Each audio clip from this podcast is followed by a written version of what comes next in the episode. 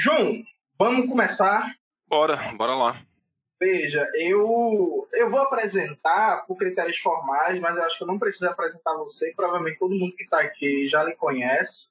Né? Esse é o nosso amigo João Carvalho, a famosa figura dos mundos digitais, na época que a internet era 1G, escada ainda, então já estava por aí aprontando das suas. João é militante, comunista, é um cara que é, ao meu ver, talvez o maior estudioso do Brasil, maior conhecedor desse marxismo periférico produzido em Ásia, em África. João é um cara que é um, um caso raro que ele lê, verdade, a galera, né? Porque na academia brasileira tem um costume muito interessante que é desprezar obras como de Mao Tse Tung, Kim Il-sung, Ho Chi Minh, por aí vai sem nunca ter lido que é uma coisa fantástica, assim, coisa incrível. Eu brinco que é a avaliação por intuição. Eles intuem e avaliam. Então, o João é um cara que vem pesquisando muito isso, está com um doutorado em que ele está estudando a influência de Ho Chi Minh, Mao, Stalin, por aí vai, nesse marxismo periférico na obra do Franz Fanon, grande Fanon, revolucionário, que teve papel central na Revolução Argelina. E aí eu chamei João para a gente conversar aqui sobre esse marxismo é, anticolonial, né? Engraçado que eu falei que eu sou um homem à procura de um grande amor, e aí o chat começou a aparecer aqui, gente mandando mensagem no WhatsApp dizendo que história é essa? Galera, vamos lá, vamos concentrar. E aí, João estuda esse tema, e aí eu venho, por influência de João, inclusive, muito João e Domênico Lossurdo, são minhas duas grandes influências, ainda bem que João está vivo ainda, né? Lossurdo, infelizmente, se for, é motivo de tristeza para todos nós. Eu venho tentando aprofundar meus estudos essa temática, estou formulando um curso online, Domênico Lossurdo e Franz Fanon, Introdução ao Marxismo Anticolonial, que está aí disponível para pré-inscrição no Classe Esquerda, inclusive meu amigo Cauê do Classe Esquerda deve estar assistindo o, essa live, um abraço, um abraço Cauê, que me ensinou inclusive a usar esse programa que a gente está fazendo na live.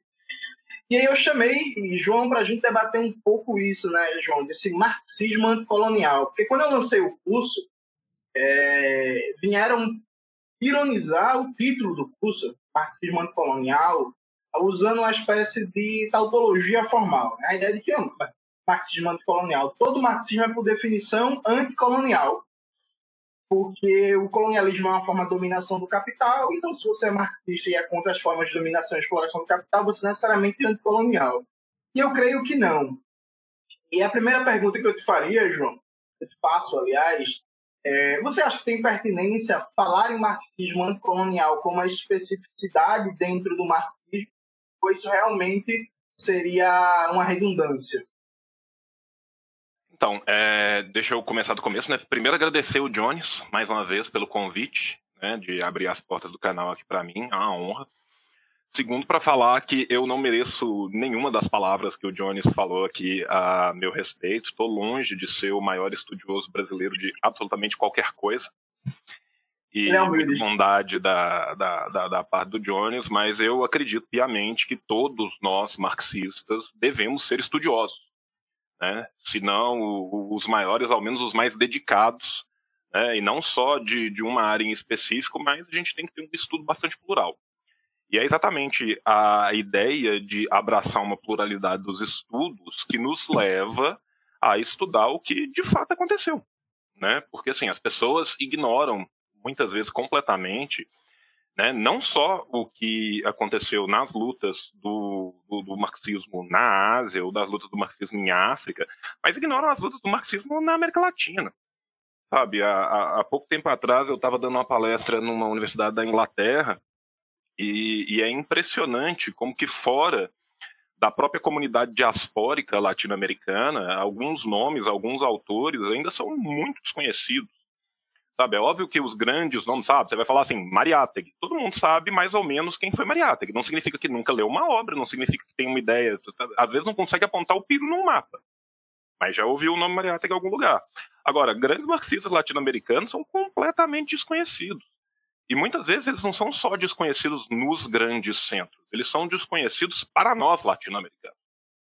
Né? E, e muitas vezes, assim como isso acontece né, no, digamos, no centro da produção acadêmica do marxismo, Europa, isso vai acontecer também da África em relação à Ásia, da Ásia em relação à África, às vezes um pouco menos, dependendo dos movimentos, exatamente por causa da circularidade de ideias que havia.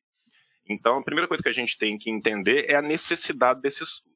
Partindo disso e voltando na questão do, do Jones, eu acho que é muito importante a gente primeiro ressaltar que a ideia do estudo das estruturas coloniais dentro do marxismo, ela é uma ideia de Marx. Ela é uma ideia de Marx e Engels. Ela, ela começa ainda os estudos na obra marxiana e na obra engeliana.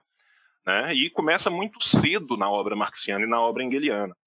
Né? A gente tem que lembrar que os primeiros estudos que vão pensar sobre a situação da Irlanda, que era uma grande colônia da própria Inglaterra dentro da Europa, são da primeira metade da década de 1840, dentro da obra de Marx e Engels dado todos os pesares, dada a juventude daqueles autores, dados os termos que eles usariam naquela época, que provavelmente eles não usariam depois e não usam depois, quando se referindo a outros estudos, é um estudo que já principia na década de 1840 e que vai ser perene durante toda a obra marxiana e engeliana. A gente teve a tradução há muito pouco tempo de um livro que é muito importante, do Anderson, do Kevin B. Anderson, Marx on the Margins, né, Marx nas margens, inclusive a orelha é do Jones, né, o Jones fez a orelha, eu tive o, o, prazer de revisar o texto do Jones da orelha do, do, do, do, livro, que era um livro que eu já, já conhecia a versão dele em inglês. Né? E isso é um problema que a gente tem muito grande, que é um problema que depois eu vou falar na abordagem que a gente tem que, que fazer dos nossos estudos, que é um problema de fontes. Né? Que por mais que, que a gente tenha acesso a algumas fontes traduzidas, elas são poucas, elas são esparsas e muitas vezes elas são em línguas que a esmagadora maioria das pessoas que estão no mundo no movimento não tem acesso, sabe? Assim, é, nós colonizados que somos, né, do grande capital, dos Estados Unidos, temos normalmente um acesso rudimentar que seja ao inglês, mas mesmo ao francês, cuja colonização de, de França em África, em Ásia foi tão importante, a esmagadora maioria das pessoas do movimento não conseguem ler o francês. E o não acesso ao francês muitas vezes te força a buscar traduções que nem sempre são traduções tão boas assim. Né? Para além disso, quanto mais quando a gente está falando de línguas que vêm de troncos linguísticos completamente diferentes. Né? Porque se parte daqueles autores vão escrever na língua dos seus colonizadores, né? Fanon escreveu em francês, Roy escreveu em francês, parte desses autores não vão. Mal escreve em mandarim sabe? Aí eu tenho que pensar que quando eu estou traduzindo para o inglês, ou eu estou traduzindo para o francês, ou estou retraduzindo do inglês, do francês, do italiano para o português, o que que eu estou traduzindo por povo? O que que eu estou traduzindo por raça? O que que eu estou traduzindo por etnia? E são vários problemas que a gente vai ter. E esses são problemas que ainda são problemas bons de se ter quando se tem bibliografia disponível. Existem diversos lugares que a gente busca para estudar que a gente sequer tem bibliografia disponível em inglês. A bibliografia em inglês é muito escassa. Mesmo quando ela não é escassa, ela é muito difícil de conseguir. Os livros são caríssimos, eles são publicados em editoras minúsculas, eles têm tiragens reduzidíssimas, sabe? Então, assim, quando você começa a, a estudar o marxismo asiático, por exemplo. Aí você fala assim, não, eu quero me debruçar um pouco mais sobre o que, que foi a Revolução na Mongólia, eu quero me debruçar um pouco mais sobre o que, que foi a Revolução no Laos, eu quero entender os nacionalismos que permearam a Ásia, principalmente no, no pós-segunda guerra, para eu entender as relações, por exemplo, da Conferência de Bandung com os movimentos marxistas, com os movimentos maoístas, com os movimentos marxistas-leninistas, movimentos mesmo trotskistas que tinham em Ásia.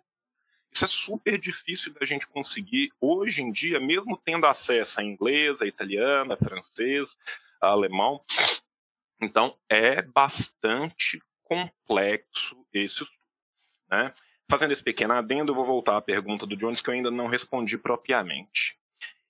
É fundamental, eu acredito, que a gente entenda o marxismo anticolonial através da ótica da luta anticolonial. Se a ideia de um anticolonialismo, mesmo difuso, já está presente na obra marxiana e engeliana, a obra de Lenin ela é uma obra que ela instaura uma luta que é de fato anticolonial. Se a gente for pensar o que era o czarismo em Rússia, que era a formação daquele império, nas margens dos grandes impérios da Europa, que já tinha saído do concerto das grandes nações, atrasado. Ali, de fato, eu tenho o nascedouro de um lugar aonde a questão nacional vai chegar numa prepotência que ela não tinha em outros lugares. Lugares que já tinham as suas independências muito bem resolvidas. Tá? Então é muito diferente eu estudar um um marxismo centrado em Europa, ou que veio depois se tornar aquilo que nós muitas vezes chamamos na academia de euromarxismo, né, o que acontece mesmo com o marxismo dentro da União Soviética, voltado mais às questões da geopolítica, da, da, da distensão da pós-segunda guerra mundial e da Guerra Fria, e eu estudar o que, que vai ser a periferia das relações do colonialismo. Né? Nesse ponto, apesar de eu ter alguns problemas com o Foucaultianismo, que eu estava discutindo com o Jones há muito pouco tempo atrás do Mbembe, eu concordo muito com o Mbembe quando ele fala que o colonialismo é a grande pedra de toque da modernidade.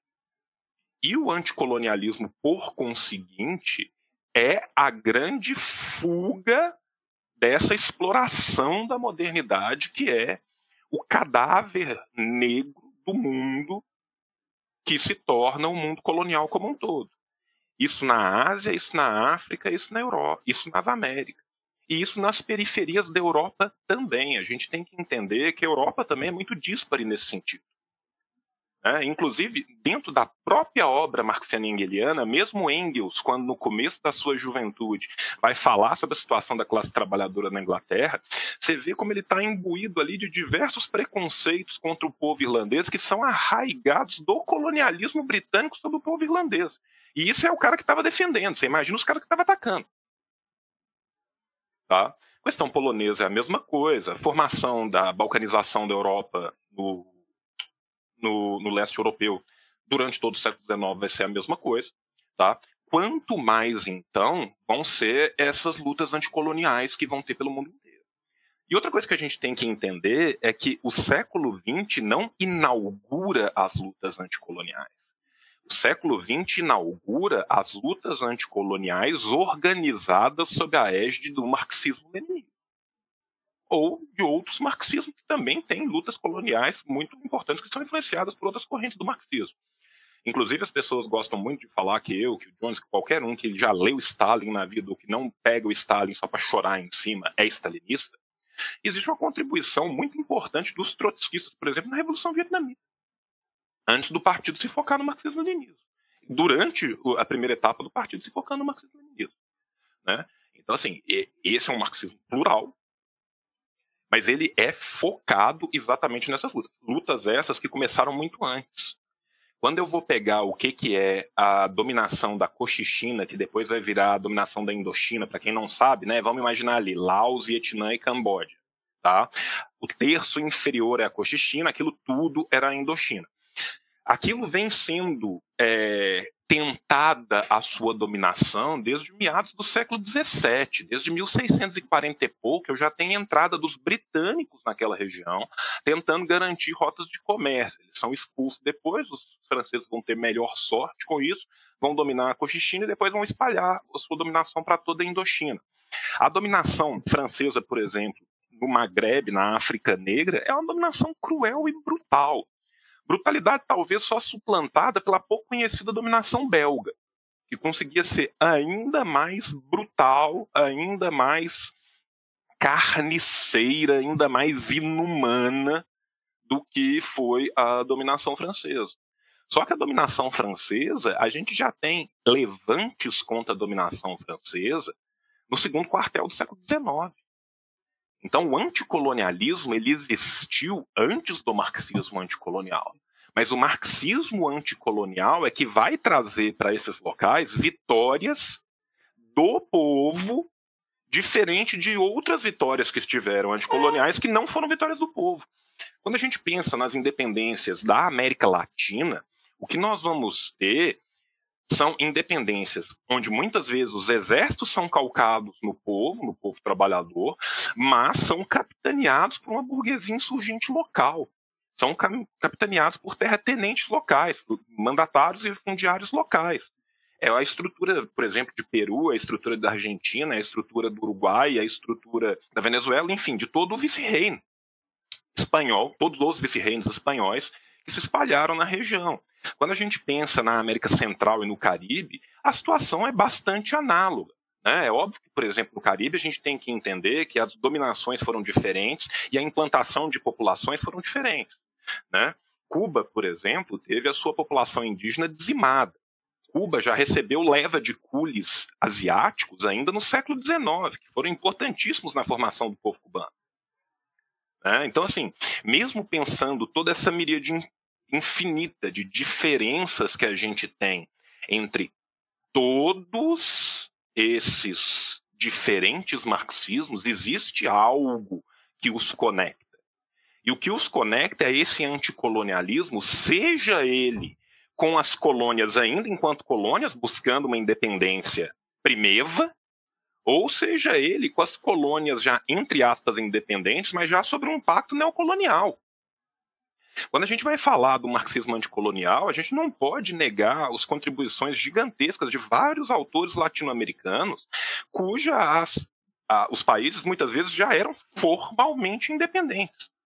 Peru de Mariátegui já é formalmente independente, mas não existe dependência maior do que a dependência peruana aos capitais britânicos até 1919 e posteriormente aos capitais americanos. Tá? Se Cuba Cuba era um quintal dos Estados Unidos. Cuba, quando sai da independência espanhola, sai direto para a independência, para a dependência norte-americana. A mesma coisa acontece em diversos outros locais do mundo. Se a gente for pensar no exemplo vietnamita, o Vietnã consegue romper seu pacto colonial com a França para ser invadido pelo fascismo, pelo imperialismo japonês, pelo imperialismo nipônico, muito pouco falado, muito pouco lembrado, mas brutalmente cruel na Ásia inteira. Hoje a gente vê o, o, Japão, o Japão é a Suíça da Ásia, né? Fica aí em cima do muro, lindo, maravilhoso, todo mundo fala, ah, o Japão, o Japão. As pessoas se esquecem de quem que era o Japão.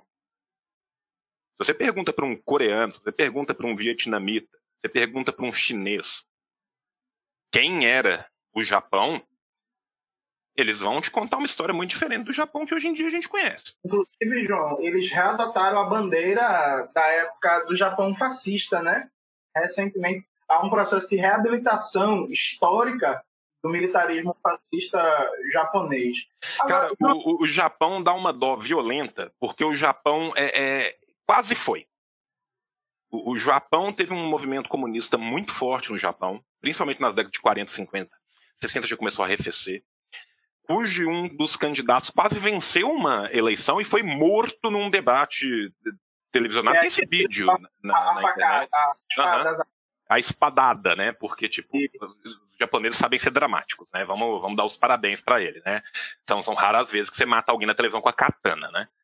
E... Mas a verdade é que, tipo assim, o... houve também um grande movimento no próprio Japão, e o Japão tem autores comunistas muito interessantes.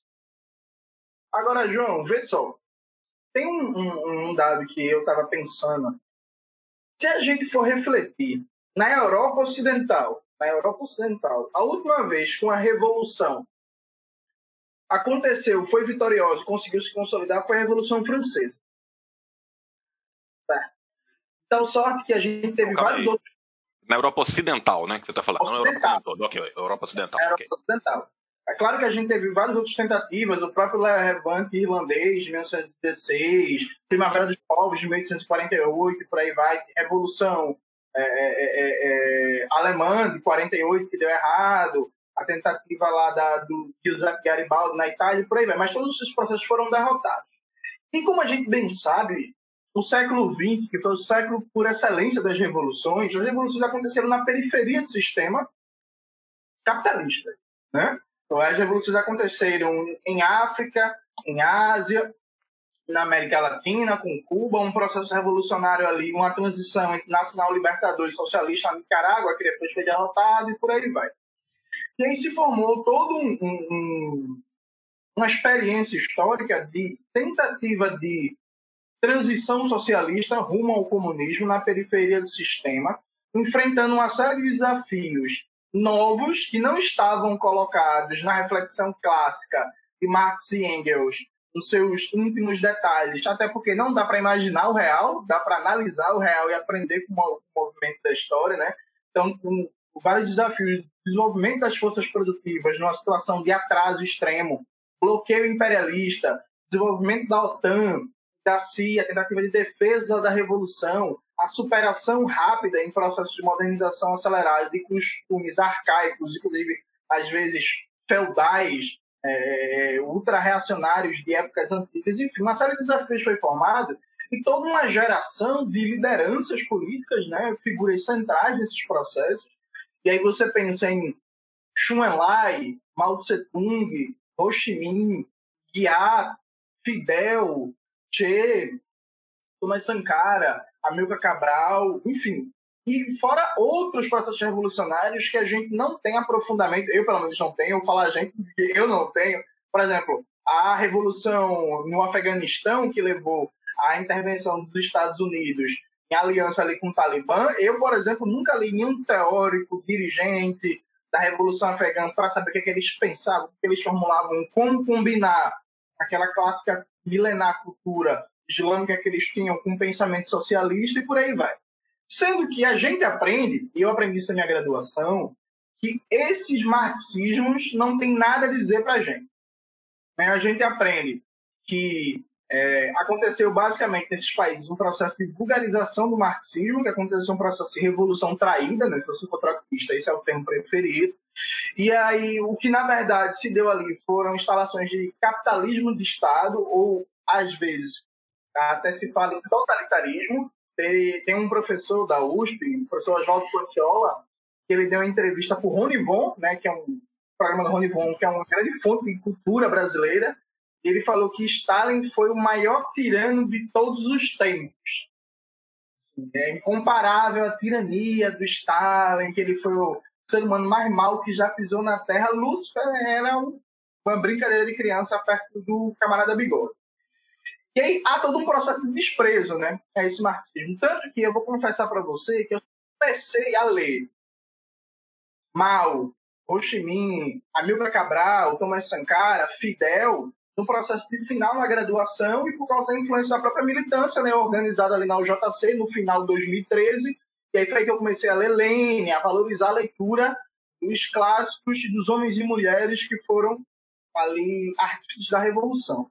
E essa leitura desse, desse marxismo dominante na academia, que despreza essas experiências, quando não despreza a caricatura de maneira bizarra, por exemplo, dizendo que a Coreia Popular vive uma dinastia religiosa monárquica comunista, que aquilo ali é um negócio é, é, é, que tem nada a ver com marxismo, que é religião e por aí vai. Quando não despreza, quando não despreza, faz uma caricatura grosseira. E eu tenho para mim muito claro isso hoje, que certo pensamento marxista, por não ter uma perspectiva anticolonial bem fundamentada teoricamente, acaba sendo linha auxiliar de uma ideologia de longa duração histórica da supremacia ocidental. No sentido de que se colocam contra o capitalismo, se colocam como anticapitalistas, falam que querem construir o socialismo, só que todas aquelas macroestruturas de representações simbólicas de formas sociais que o Ocidente construiu durante uma marcha progressiva de 500 anos de supremacia, caricaturando, inferiorizando, demonizando tudo que não é ocidental, esse marxismo incorpora isso e só consegue ver valor, positividade no marxismo produzido nos centros do sistema e especialmente na, no espaço acadêmico universitário, né? O que é fruto também da derrota que a gente sofre a partir dos anos 80 em que é, os processos de movimentos revolucionários, anticoloniais e socialistas são derrotados. Eu queria pegar até uma brecha, uma, uma carona aqui, na tese do nosso amigo Domênico Lossudo, né, do marxismo ocidental, que tu fizesse essa avaliação entre essa separação entre esse marxismo ocidental na academia, que gosta muito de Adorno, de Horkheim, de Althusser, de Marcuse, de Benjamin, que não é um problema gostar deles, ler eles, não é essa a questão, só que despreza Mao Tse Tung, Fidel, Ho Chi Minh, até Lenin, inclusive, porque assim, vamos falar real, Lenin não é autor benquista na academia, não. Né? Vamos ser sinceros. E aí, como é que tu compreende essa questão? Então, Jones, é, isso é uma questão, cara, que a gente vem se batendo nela na, na nossa militância pública há muito tempo, né? E, e, que eu acho que é importante a gente endereçar ela para a gente entender o que que a gente pensa e por que que a gente discorda dessa outra linha de pensamento. É, vamos lá. É, todo mundo ama revolucionários. Todo mundo ama revoluções. O que o povo tem problema é com o dia depois da revolução, tá? E, e aqui eu estou lembrando muito do, do, do nosso querido e finado parente, que fazia uma defesa apaixonada, uma vida inteira dedicada à defesa apaixonada exatamente disso, do dia Michel depois da Revolução. Tá? Do que, que acontece depois que uma revolução é Pô, O Michel Parente morreu, foi? Ele já morreu, não já morreu, não? Eu, eu acho que ele... Tá, eu, eu, matei o Michel Parente? O Michel Parente não tinha morrido, ele tá vivo? Fala isso não, João. Chega, fiquei com medo agora. Acho que não, porra parente tá vivo, gente? Quem que eu matei no lugar do parente? Parente tá vivo, pô. Parente tá vivo, parente tem 87 anos. Eu achei que. Ah, tá. Não, tá, desculpa. É, eu matei o parente. Parente tem 87 anos. Parente tá vivo. Enfim, o parente defende a vida inteira. Desculpa, matei o parente. É, o, o parente defende a vida inteira. E, e eu acho que é muito importante a gente lembrar exatamente desse dia, desse continuismo que vem depois da Revolução. As pessoas acham que vai ter uma revolução e que no outro dia de manhã todos os problemas que foram deixados vão estar misticamente resolvidos e vai virar Star Trek. Sabe? Vai ser assim, vai ser comunismo de luxo espacial no outro dia de manhã. Que não existe uma nação para se reconstruir, que não existe centenas de anos de exploração sistêmica de toda uma sociedade, que não existe campanhas básicas a serem conduzidas de alfabetização, de saúde pública, de segurança alimentar, de imunização da, da, das crianças, de diminuição da mortalidade, de aumento da educação formal. As pessoas acham simplesmente que no outro dia de manhã tudo vai estar resolvido. E agora, é muito fácil eu estar do lado né, dos lindos bravios revolucionários com suas boinas e suas armas, né, no meio do mato, contra tudo e contra todos, só que no outro dia de manhã eles têm que deixar de ser combatentes e se tornarem conjuntamente dirigentes. O povo tem que se tornar dirigente. E toda vez que o povo se dirige, isso assusta assusta ainda mais as pessoas que têm um sonho molhado com a social-democracia, mesmo que muitas vezes não assumam esse sonho. Né? A verdade é que, primeiro, cara, desculpa, assim, né, quem usa o termo totalitarismo, eu já não discuto, porque eu não sei até que ponto é mau caratismo e até que ponto é doença. Né? Porque e, e, isso é uma coisa, assim, é, é, é um conceito extremamente mal feito e mal criado né? E que foi feito a encomenda, né? Uma análise mínima da obra que dá origem a esse conceito da senhora Hannah Arendt mostra uma diferença fulcral entre o que era a urdidura dessa obra na sua primeira parte, feita ainda na Europa, antes dela estar nos Estados Unidos recebendo da CIA para escrever o restante da obra, né? quando inclusive era muito elogiosa aos esforços do camarada bigodudo que estava ali salvaguardando a Europa de ser colonizada. Né? Coisa que muda muito na parte 2 da, da, da obra, né? e que, gente, é, é, é aquela coisa, Who Paid the Piper? Tem o, o, livro, né? foi traduzido pela editora Record, a editora Record no Brasil ela fazia o seguinte, ela comprava grandes obras que falavam de socialismo ou comunismo, faziam uma edição caríssima, vendiam uma edição só e depois escondiam o resto. Os livros estão aí, mas eles são absurdamente caros. Quem pagou a conta está na editora da, da, Record. A melhor biografia de, de Engels traduzida para português está na editora da Record. Tudo livro de 150, 170 conto e que está tudo esgotado e que você não acha em lugar nenhum. E isso não é um problema editorial, isso é uma opção editorial. Tá? Então, assim, quem, quem trabalha com, com, com, com o conceito de totalitarismo, desculpa, ou, ou, ou é por total desconhecimento, e aí falta leitura, ou é por total mau caratismo. Porque uma vez que se lê aquilo, né, aquilo é basicamente você jogar fora o bebê junto com a água do banho, muitas vezes preservando a água do banho e matando o bebê. Né, o negócio dá um passo além. Beleza, vamos sair do, do totalitarismo, vamos ir para essas leituras desse marxismo ocidental. Boa parte da produção desse marxismo ocidental foi uma produção extremamente eurocêntrica, tá? Esses autores do Ocidente europeu eram autores muitas vezes desconectados da realidade, não só da Europa Oriental e das coisas que aconteciam ali do lado, na Alemanha, né? mas desconectados completamente do restante do universo que existia ali para esses autores, muitas vezes, é como se a América Latina, África e Ásia ou não existissem, ou eram vácuos de cultura que ainda não tinham sido permeados pela salvadora cultura ocidental. Existem autores que a gente tem que colocar vários matizes nisso? Temos, temos que colocar.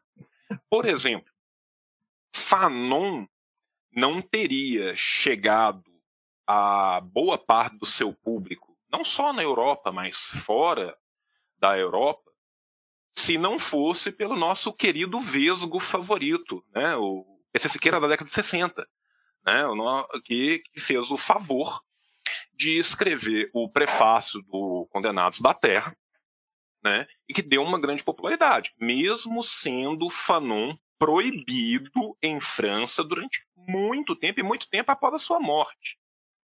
Tá? Agora, ainda assim, quando ele ia falar sobre, por exemplo, o que estava acontecendo em China ou sobre o que estava acontecendo no Vietnã, já havia o desencantamento com os rumos que se tornaram depois da Revolução. Até o dia da Revolução é tudo lindo. Um dia depois da Revolução, aí fica difícil, ninguém quer saber. Né?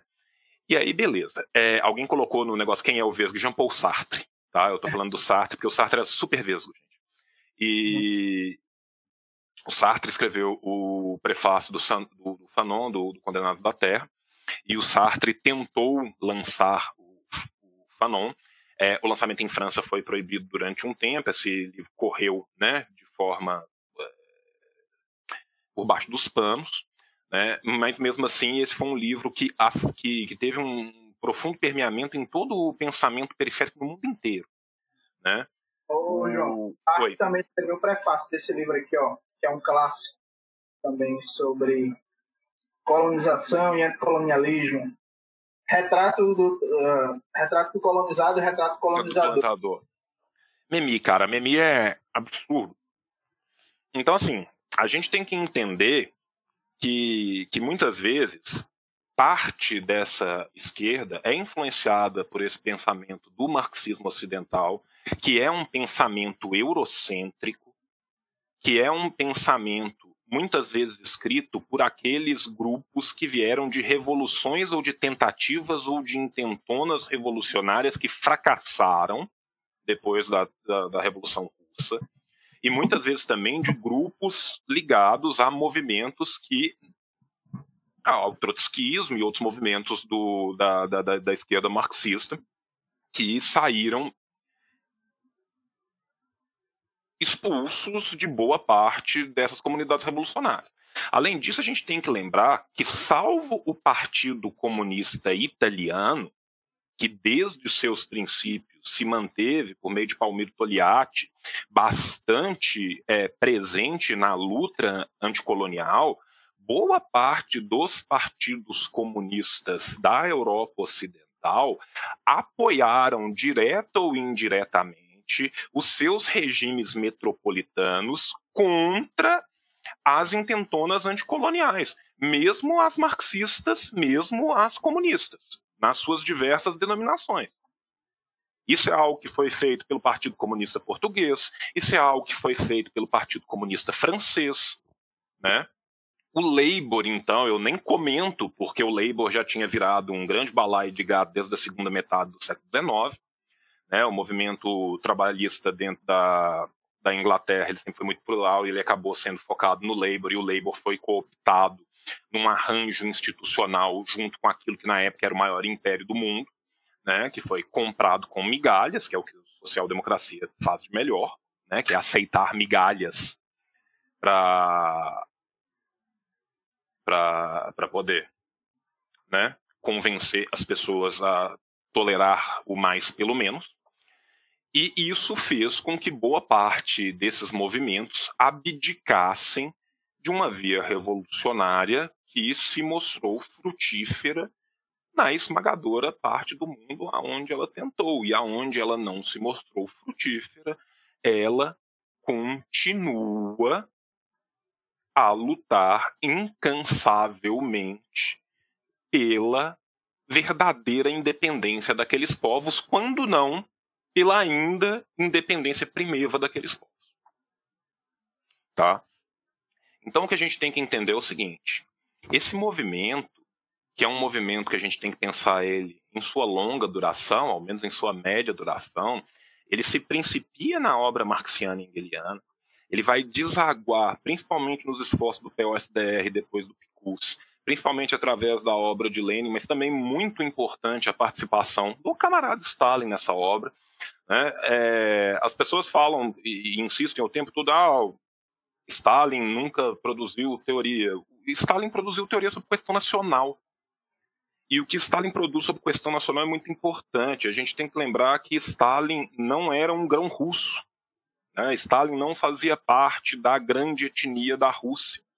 E ele produziu muito sobre questão nacional. Inclusive, ele sobe dentro do partido escrevendo sobre questão nacional, e é isso que vai o levar posteriormente até a edição do Iskra e vai fazer com que ele continue subindo no partido.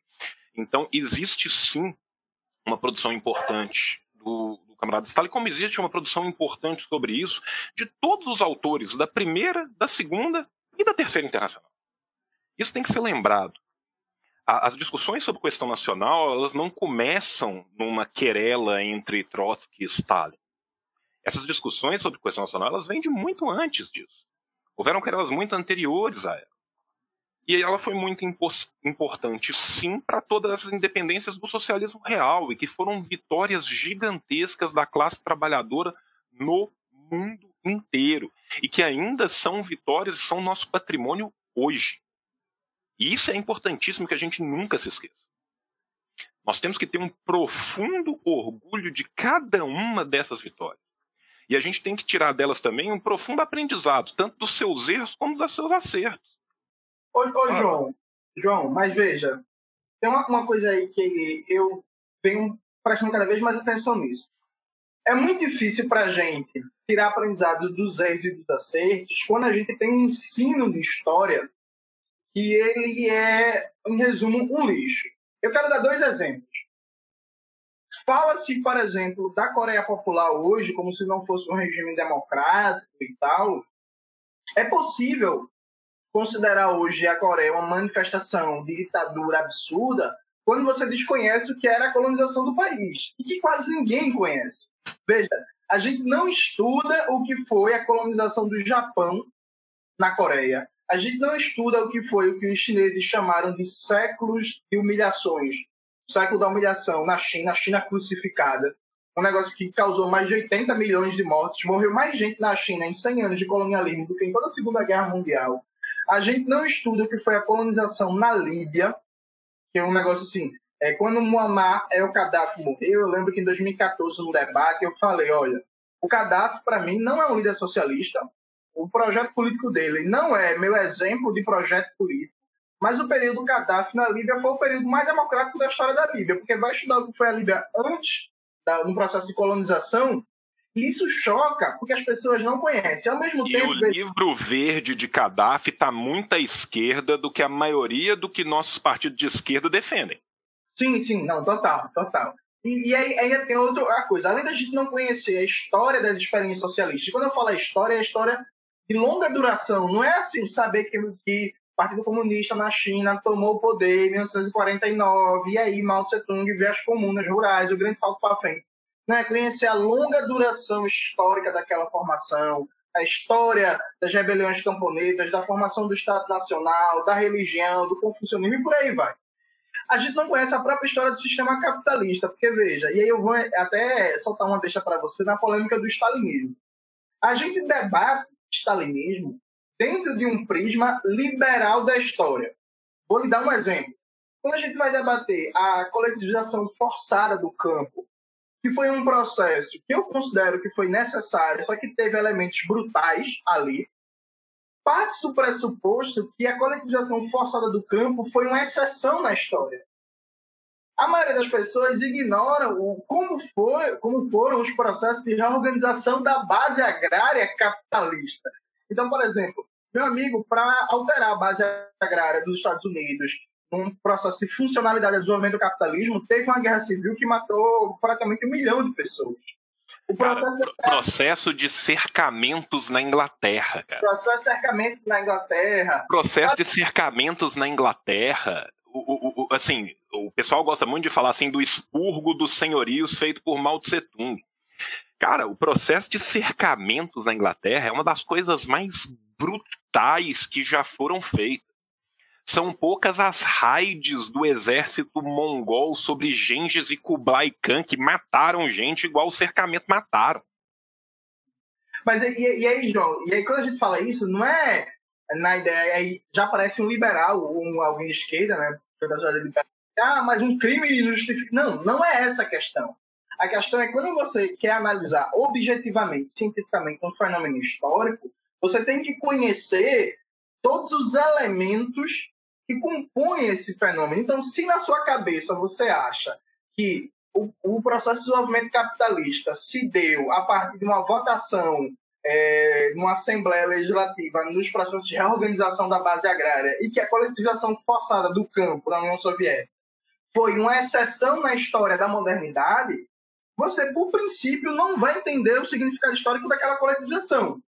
Percebe? É, e isso é muito difícil para a gente avaliar o lado positivo e os erros das experiências históricas, porque falta, das experiências socialistas, porque falta toda essa base histórica e que os, o ensino de história da universidade, da escola e, friso, a base histórica de formação do grosso dos intelectuais marxistas brasileiros e europeus e estadunidenses, que é o que mais a gente consome, não propicia isso, objetivamente, sabe? Jones, nós dois somos historiadores de formação. Eu me formei antes de você. Bem antes de você.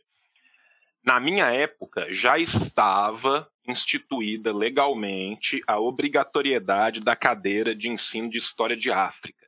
Eu formei sem ter nenhuma matéria de História de África. Eu faço doutorado hoje numa instituição que é CAP7, ou seja, a maior nota de qualquer instituição dentro do nosso sistema estudantil hoje. A USP em São Paulo hoje em dia é CAP6 em História. A minha UFMG é CAP7. Sabe quantos professores de História da Ásia que tem na UFMG? Nenhum. Na USP, que é a, a faculdade que tem mais recursos, que tem mais capacidade de ter um plantel de pessoas, você tem hoje em dia cinco professores de história medieval e você tem um único professor de história da Ásia. E o professor de história da Ásia, ele estuda Rússia e entrou no concurso porque estudava Rússia, que era o mais próximo de Ásia. É um pedaço da Rússia que está na Ásia. Ele, ele não é nem focado os estudos dele propriamente na história da Ásia como um todo ele estuda a Rússia, sabe? Então, assim, isso mostra o déficit gigantesco que a gente tem de formação. E isso nós estamos falando em nível universitário. Quando a gente regride isso para segundo grau, para primeiro grau, a coisa então é, é, é, dá um pulo ainda maior. Então, assim, é, o desconhecimento sobre os assuntos ele é brutal. Brutal. Porque a falta de acesso, ela se dá de todas as formas possíveis. Sabe? Muitas faculdades, excelentes faculdades, não têm, dentre o rol de seus professores, especialistas em Ásia, por exemplo, então o cara vai formar em história, sem ter uma cadeira específica de história da Ásia. Vai estudar história da Ásia? Vai.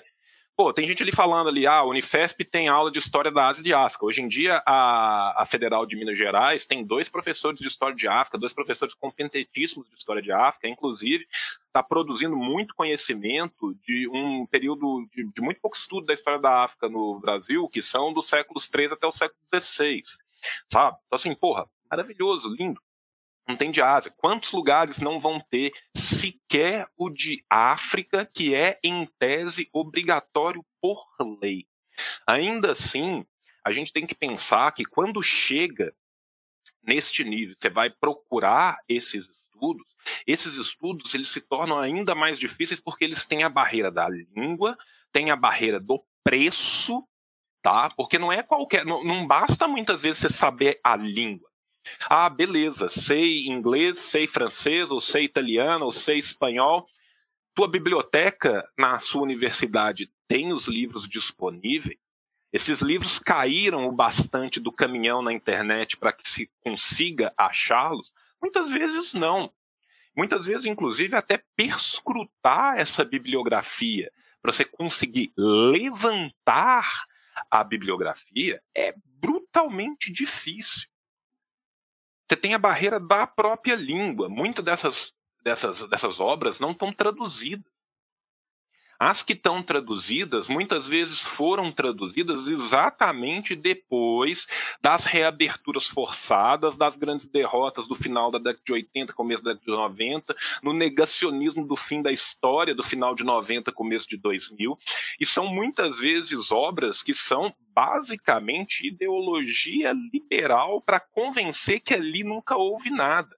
Porque não basta simplesmente tirar aqueles grupamentos do poder. É necessário se apagar a sua história. A história é uma batalha constante. Batalha essa que muitas vezes nós estamos perdendo. Muitas, assim, né? A esmagadora maioria das vezes nós estamos perdendo. E, e há um gente... apagamento sistemático disso. E quando a gente disputa é chamado de stalinista, né? Quando a gente disputa é chamado de stalinista. Que é um termo fenomenal, né? Porque, assim, que é, né, do que se alimenta, né? Eu queria um documentário do National Geographic, stalinistas, onde vivem do que se alimentam. Porque, enfim, eu, né, todos nós nos definimos aqui, né, eu, você como marxistas leninistas, e exatamente a gente tem a aplicação do marxismo-leninismo desses diversos locais. E mesmo quando a gente tem, né, um, a, o pessoal virando e falando assim, olha, é, o Congresso de Baku foi fundamental, foi. Mas o Congresso de Baku é de 1920. Eu já tenho obras anteriores a isso, de vários pensadores anticoloniais, que já estão disputando isso nos três continentes fora da Europa. Eu tenho obras na América Latina fundadoras, ainda entre 18 e 20, naquela época, gente, as coisas não chegaram do, do, do dia para noite, não. Não era tipo assim, ah, vai ter o congresso de Baku na casa do caralho, no meio da Ásia Central, e aí, tipo assim, tá todo mundo vendo a live do congresso de Baku e na outra semana de manhã a galera tá escrevendo sobre isso. Não, as coisas demoravam anos para chegar. Já no congresso de Baku, a gente tinha organizações marxistas islâmicas na América Latina, a gente já tinha produção sistematizada. A gente já estava começando com as primeiras reformas de ensino estudantil de terceiro grau. Tá? Então, assim, esse é um processo que, por mais que ele tenha sido orientado pelo Congresso de Baku, orientado pelo leninismo, ele existiu antes também. É óbvio que após o impacto da Revolução Russa, que é um impacto global, é óbvio que após o Congresso de Baku, a mudança do lema da Internacional, a mudança da condição da Internacional, que começou errando muito. Vamos lembrar o que foi o Kuomintang na, na China. Vamos lembrar o que, que quase foi o aprismo aqui. Quando a gente tem o Congresso de Buenos Aires da Internacional aqui na América Latina, que Mariátegui não pode ir porque ele já está quase morrendo, inclusive ele morreria pouco antes de viajar para Buenos Aires, depois já do Congresso, para fazer seu tratamento, ele já manda suas teses mostrando, olha, o aprismo vai ser o que o Kuomintang foi na China. O Internacional aprendeu. Então, esses processos, que são processos de longa duração, são processos que bebem nessas fontes anticoloniais anteriores, no nacionalismo que estava ali dentro daqueles povos, nos, nos fascismos e nos imperialismos não ocidentais. Sabe, a gente pensa no, no, no, no, imperialismo, pensa assim, só pode ser imperialista se nasceu aqui, aqui, não é assim, gente. A Ásia está aí para mostrar isso para a gente. Sabe? E aí depois vem um desconhecimento brutal. E esse desconhecimento, ele é parte desconhecimento e é parte apagamento do conhecimento. Ele é parte não proposital e ele é parte proposital. Sabe? Então, por exemplo, assim, é óbvio que não é a coisa mais fácil do mundo você conseguir estudar o que foi o processo revolucionário na Coreia. Mas você consegue? Consegue. Consegue. E hoje em dia você consegue em português. Existem excelentes fontes traduzidas. Você sabe inglês, então? Mais ainda. Agora, daí a pessoa pegar o que os grandes conglomerados de mídia produzem da forma mais bizarra e caricatural possível. Gente, nós estamos falando de um país que teve que dar uma comenda diplomática para o CID do não salvo, porque ele produziu reportagens falsas sobre a Coreia ganhando a Copa do Mundo dentro da própria Coreia, e a BBC publicou isso. Os conglomerados de mídia do mundo inteiro republicaram uma reportagem falsa feita por um blogueiro brasileiro para zoar a galera. Por quê? Porque aquilo perto do que já tinha sido publicado era fichinha. A Coreia do Norte é o único reino necromântico do planeta. As pessoas ressuscitam constantemente na Coreia. Provavelmente o próprio Kim vai ressuscitar agora. Vai aparecer num cavalo branco saudável. Sabe? Então, assim, a, velho, é uma coisa absurda. Sabe? Aquela coisa assim, todo mundo tem que ter o mesmo corte de cabelo. Ninguém pode rir. Sabe? Tipo, é, é, é, é uns negócios assim que são, cara, de. de... Sabe qual é a minha preferida? Sabe qual é a minha preferida? Descobriram o unicórnio, essa é ótima, né? A Coreia do Norte descobriu o unicórnio.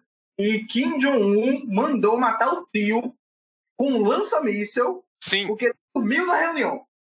Isso é uma coisa assim, fantástica. Assim. Imagina, ah, dormiu na reunião, vou matar você com lança-míssel. Cara, é, é aquela coisa, você está no regime com o maior bloqueio continuado da história moderna, contemporânea do planeta Terra.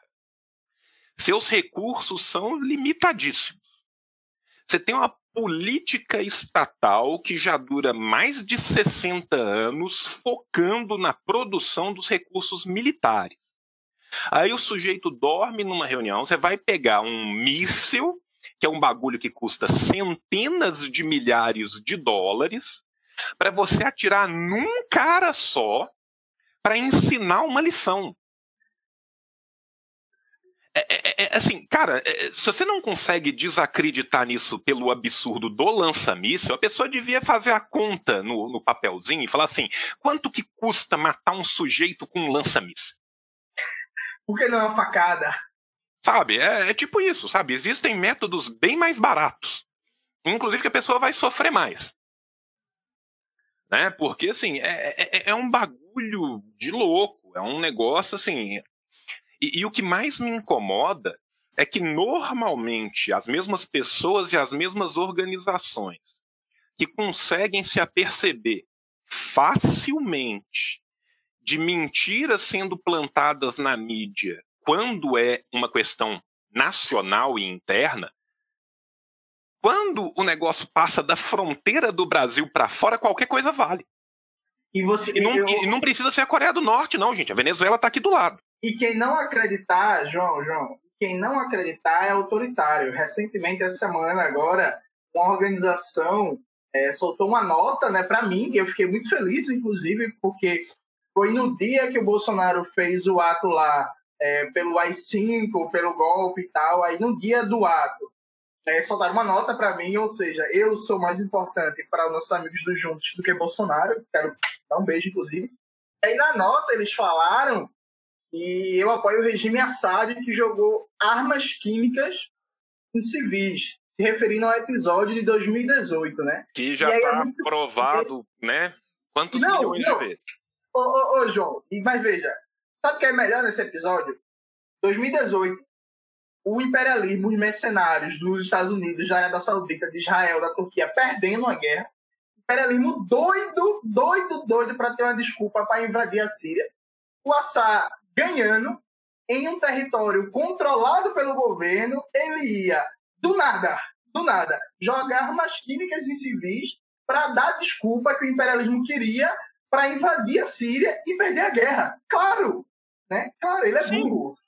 É, é, é, é, assim que a casa Assad vem se mantendo no poder esse tempo todo, né? Exato. Não, e, e, isso é o mais legal é que a ideologia dominante ela não se preocupa nem sequer com a coerência argumentativa.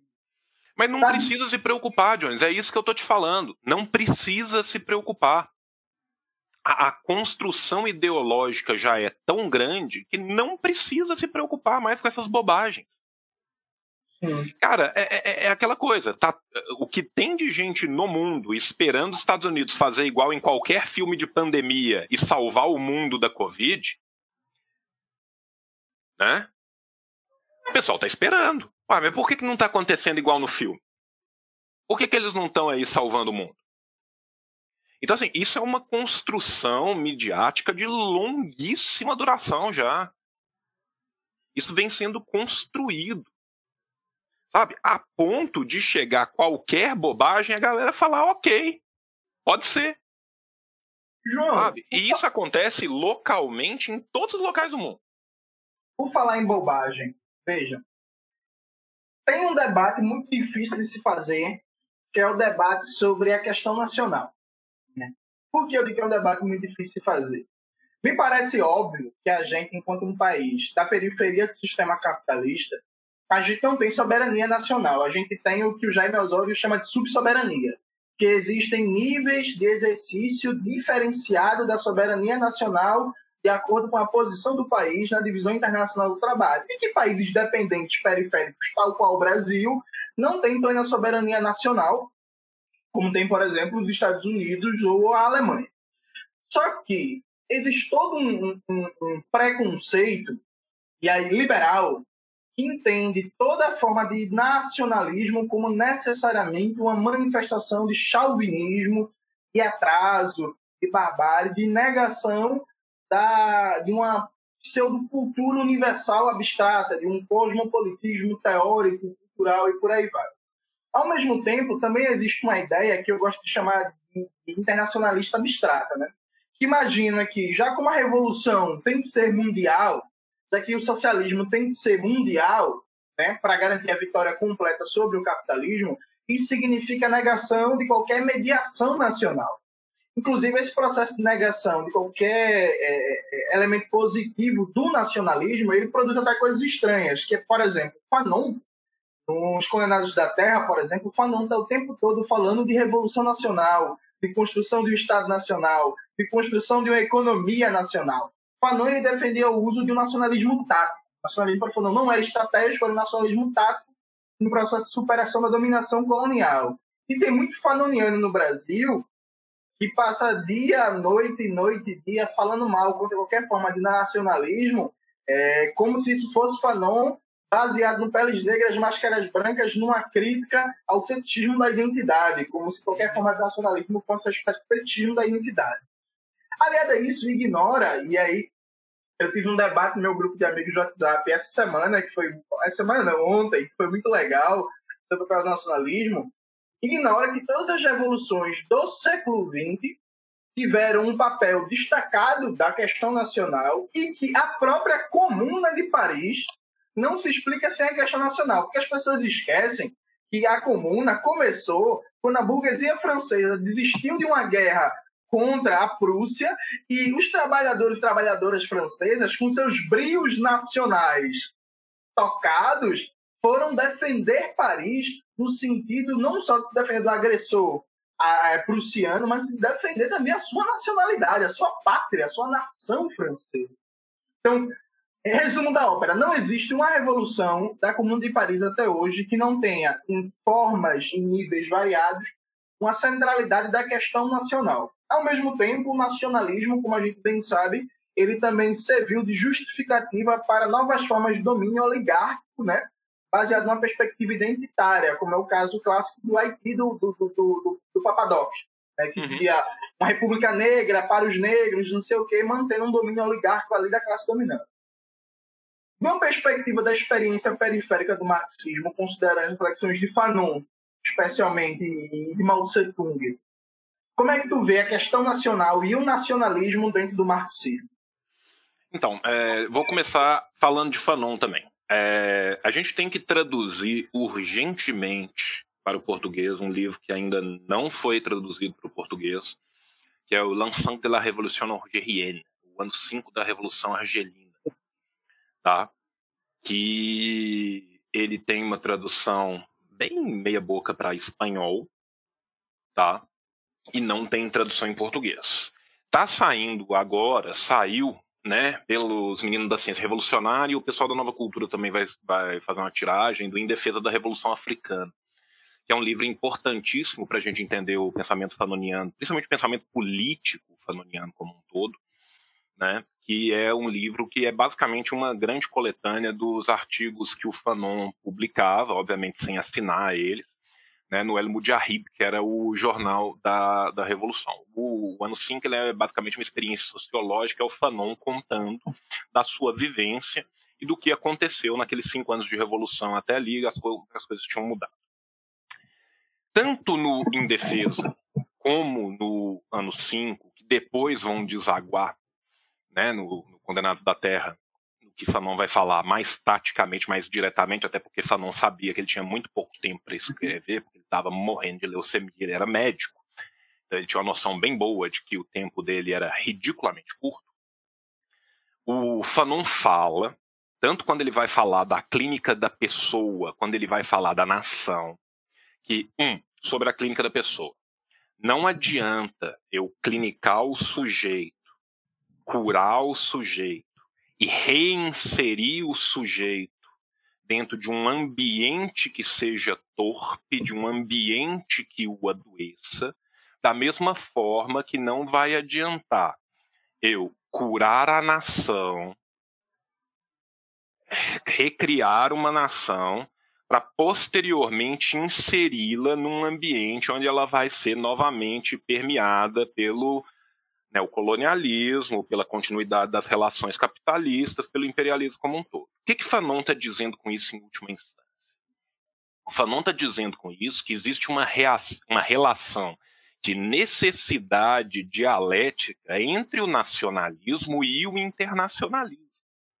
Não adianta existir um internacionalismo difuso que, na prática, não abarque, não assambarque as suas partes e torne elas partes operantes para a criação de um internacionalismo de fato, como também não adianta eu ter um nacionalismo que não seja voltado em caráter último, a criação desse internacionalismo, que é a única coisa que permite que cada um desses nacionalismos sobreviva após aquela revolução. E aqui nós temos que lembrar que Fanon está usando o termo neocolonialismo no final da década de 50. Tá? Muita gente sequer usava esse termo. Esse termo vai aparecer bem depois, em boa parte da academia. Fanon já está falando dele lá atrás. Quando a gente vai pegar mal, e a gente tem que entender que quando a gente vai pegar mal, a gente tem que entender o que é a China. A China é um caldeirão de 56 etnias diferentes, cuja grande ligação histórica entre eles não é precisamente a língua, é a escrita. O que une aqueles povos é uma história cultural comum baseada numa escrita comum. Né, permitindo só um pequeno diletantismo linguístico aqui, que é desnecessário, mas ajuda a corroborar a tese. o tocário, que era uma língua falada no território chinês nos séculos 14, 15, 12 ao 15 a gente tem registro do tocário, ele era uma língua de origem indo-europeia escrita nos caracteres do que hoje falamos que é o chinês. Tá? Então a gente está ali num, um caldeirão cultural de diversas etnias, que a gente tem uma maioria Han muito grande.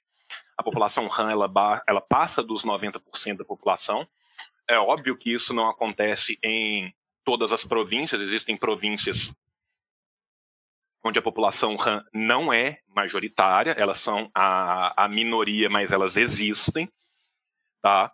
E o próprio Mao, quando ele ia falar da questão nacional dentro da China, ele sempre focava, assim como Fanon focava, na necessidade de se coadunar a questão nacional para se poder pensar num internacionalismo que de fato se sustente, porque não adianta partir para esse internacionalismo difuso sem que haja um mínimo, uma, uma a mínima constância interna que permita a sobrevida daquela vitória recém-conquistada.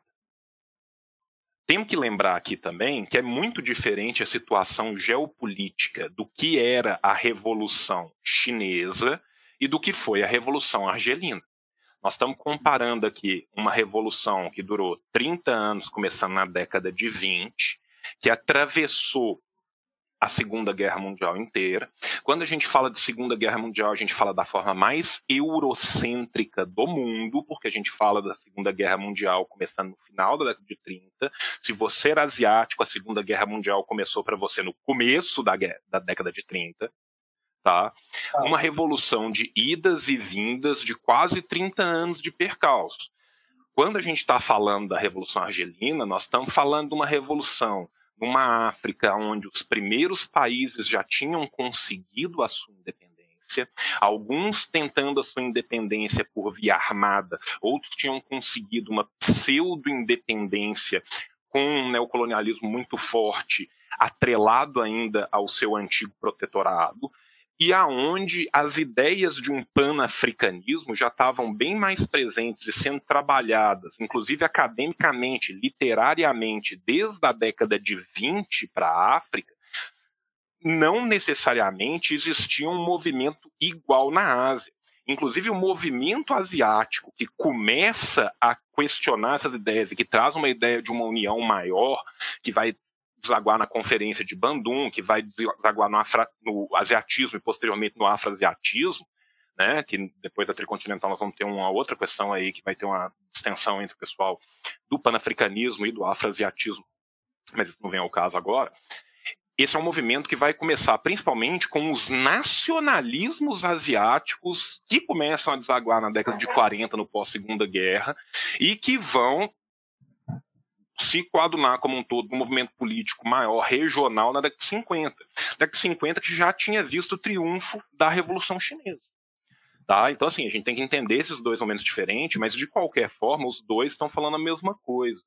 E se eu vou para Filipinas, eu pego um autor filipino para estudar, ele vai estar tá falando algo muito similar. E se eu vou em Mariátegui, pego o Mariátegui para estudar e vejo o que, que ele fala de independência, de nacionalismo, eu também vou achar coisas muito similares. Se eu vou no Ho Chi Minh, gente, o Ho começa a escrever, texto publicado em 1919, mas a partir de 1920 é que ele começa a escrever. Ho Chi Minh fala com todas as letras. Eu cheguei ao comunismo por Lenin e eu cheguei no comunismo por ser nacionalista e não por ser comunista. Patriotismo, ele fala. Pelo patriotismo. Então, assim, é, isso é uma constante em todos estes países. Então, todo esse marxismo periférico, esse marxismo anticolonial, esse marxismo cuja existência é anterior ainda à da Revolução Russa, mas que deságua principalmente seus grandes teóricos, no começo, logo após a Revolução Russa, influenciado pelos ideais do leninismo, esse marxismo como um todo está defendendo a necessidade de se compreender a questão nacional numa relação umbilical, numa relação dialética com o internacionalismo. Por quê? Porque não se pode viver de um internacionalismo difuso, aonde a segurança da existência da sua nação está a ponto de bala, está na ponta da baioneta. É muito diferente eu escrever dentro de uma universidade em Nottingham ou escrever dentro de uma universidade em Lyon e eu estar tá lutando e escrevendo numa periferia qualquer do sistema capitalista global. Então é óbvio que essas pessoas vão ter uma visão que é muito distinta da visão daqueles que não tiveram que lidar com essa realidade. Ô, ô, ô, João, João, João, e tem uma coisa tão interessante que não é só ter que lidar, é ignorar completamente, porque o que tem de marxista até hoje, inclusive vai me forçar a gravar um vídeo sobre isso, que repete as medidas ali da Comando de Paris, como se aquilo fosse atemporal, como se aquilo ali, tipo assim, nada tivesse mudado no mundo do século XIX. Então, por exemplo, fim do exército permanente, instituição do povo em armas. O que tem de marxista, que é até hoje, na era dos mísseis balísticos intercontinentais, dos submarinos nucleares, das bombas atômicas, dos ataques inteligentes com drone, acha que a defesa de um país se faz só com o povo em armas, né? e aí a instituição de milícias populares é fundamental. Toda experiência revolucionária, nem precisa ser socialista, o Irã tem, Hum. é, instituiu milícias populares. Só que se fez um processo de doutrina de defesa nacional de todo o povo, com instituição de milícias populares, mas um exército formal, regular, hiperarmado, com tecnologia de ponta, com segredo de Estado, com cadeia de comando, com hierarquia, porque infelizmente é necessário ter isso para enfrentar a OTAN, para enfrentar a CIA, para enfrentar o imperialismo de maneira geral. Então, as é... pessoas repetem as medidas da Comando de Paris como se nada tivesse mudado no mundo e que se a guerra ainda fosse, e que nem era na época da Comuna mais assim, mas que uma guerra ainda fosse um enfrentamento de carabinas. Um grupo de homens com carabinas de um lado, outro grupo de homens com carabinas de outro, e aí o povo em armas resolveu. Eu vou, inclusive, gravar um vídeo no canal falando sobre o elemento antimarxista de ficar repetindo as medidas da Comuna de Paris como critério de julgamento de uma experiência socialista ou não, porque eu, sinceramente, não aguento mais. Agora, João, tem outra questão que eu queria abordar contigo. Deixa eu só fazer. Desculpa, Jones, eu quero só pontuar uma coisa. É, me falaram que o livro está esgotado. Eu espero que os meninos da Nova Cultura estejam ouvindo e façam outra reedição dele, que ele é um livro muito importante. Né? O Foi Wenjap, né, o JAP, a gente tem que lembrar que o Giap, antes de ser um grande general, ele era um professor. o primeiro grande armamento do Giap era o seu profundo conhecimento da história, não só da Ásia, mas da história da Europa, dos, coloniza dos colonizadores da sua região. Né? E o Giap, quando ele vai escrever o armamento das massas populares, ele vai trazendo, vai traçando o que, que eram as bases em Marx, o que, que é a adição que a gente tem em Lenin, qual que é a nossa realidade aqui, qual que é a realidade de conflito, como que a gente vai. Por quê? E aí, um beijo para o menino Euclides, falta doutrina militar. Né? Falta doutrina militar para a gente entender como que isso se dá e como que se dá a análise. E aí eu vou fazer uma outra citação que eu vou lembrar, que é o seguinte: Marx escreveu sobre a Polônia por volta de 1860 e poucos. Rosa Luxemburgo escreveu sobre a Polônia por volta de 1890. Rosa Luxemburgo propõe algo diametralmente oposto ao que Marx havia proposto. Se a gente fosse tomar esse mesmo tipo de critério de validade que boa parte desses marxistas tomam, a gente teria que virar e falar assim: olha, Rosa Luxemburgo era uma revisionista, estava errada de cima embaixo. Normalmente, esses marxistas todos reivindicam com muita força a obra de Rosa Luxemburgo. Então, a gente tem que parar e pensar que a análise do concreto se dá da forma que o concreto se manifesta. Não adianta eu pegar uma análise estanque num recorte temporal e tentar ela fazer ela servir. Eu vou ficar igual um menino de um ano de idade na frente de uma cacheta cheia de forma, tentando enfiar um círculo onde tem um triângulo. Por mais que eu bata minha mãozinha ali, não vai entrar. E o que era um círculo há 20 anos atrás, hoje em dia pode ser um triângulo. E essa é uma lição que Rosa deixou muito bem ensinada, que a boa análise marxista, ela se aproveita do ferramental para fazer uma análise. Né? Marxismo não é teleologia. A obra marxiana não é a obra de Nostradamus. Eu não tenho que fazer encaixar as coisas do exato modo que está lá. Eu tenho que pensar qual o ferramental que foi usado e como que eu uso esse ferramental na minha realidade. Desculpa, era só que eu queria falar. Não, tranquilo. Não, uma pergunta que eu queria te fazer, João, é que é o seguinte, veja, é outra coisa que eu não aguento, particularmente. E olha que eu sou didático, viu? Eu não aguento mais ter que explicar toda vez pra galera que não dá para pensar a classe trabalhadora como se fosse uma abstração no espaço-tempo. Né? Que tem um povo aprendeu, e, isso é engraçado, tem tanta coisa boa nos Estados Unidos, mas aprendeu o que é de pior de lá, né? Aprendeu esse negócio de identitarismo com os Estados Unidos, e aí fica repetindo isso, né? E aí imagina uma classe trabalhadora composta basicamente de, de Brad Pitts, né? homens brancos, héteros, caucasianos e por aí vai. E aí tudo que se afasta desse perfil é identitário. Então, é, luta antimachista identitário, luta antirracista identitário, as diversas formas de preconceito regional e de, de racismo também, que se fundamentam entre raça e regionalidade no Brasil. Tudo isso é identitário, tudo vira identitário. E aí eu venho trabalhando há muito tempo que a gente não pode fazer isso, que a gente tem que pensar o elemento histórico concreto de formação da classe trabalhadora. E que essa classe, por ser concreta, ela tem, em países de origem colonial, como é o caso do Brasil, ela tem marcadores étnico-raciais, ela tem marcadores regionais, ela tem uma religião, ela tem uma série de costumes, folclore, enfim, tudo que Gramsci já falou, aliás, e muito bem falou, tudo que Lenin já falou, que inclusive Marx no livro 3, quando ele fala é analisar uma formação social, ele sempre ele diz para você considerar a geografia, a questão racial e por aí vai. Mas existe uma dificuldade em pensar concretamente a classe trabalhadora e pensar a dimensão da totalidade que opressão e exploração se diferenciam enquanto categorias com estatuto teórico é, é específico, só que na realidade não são caixinhas separadas, né?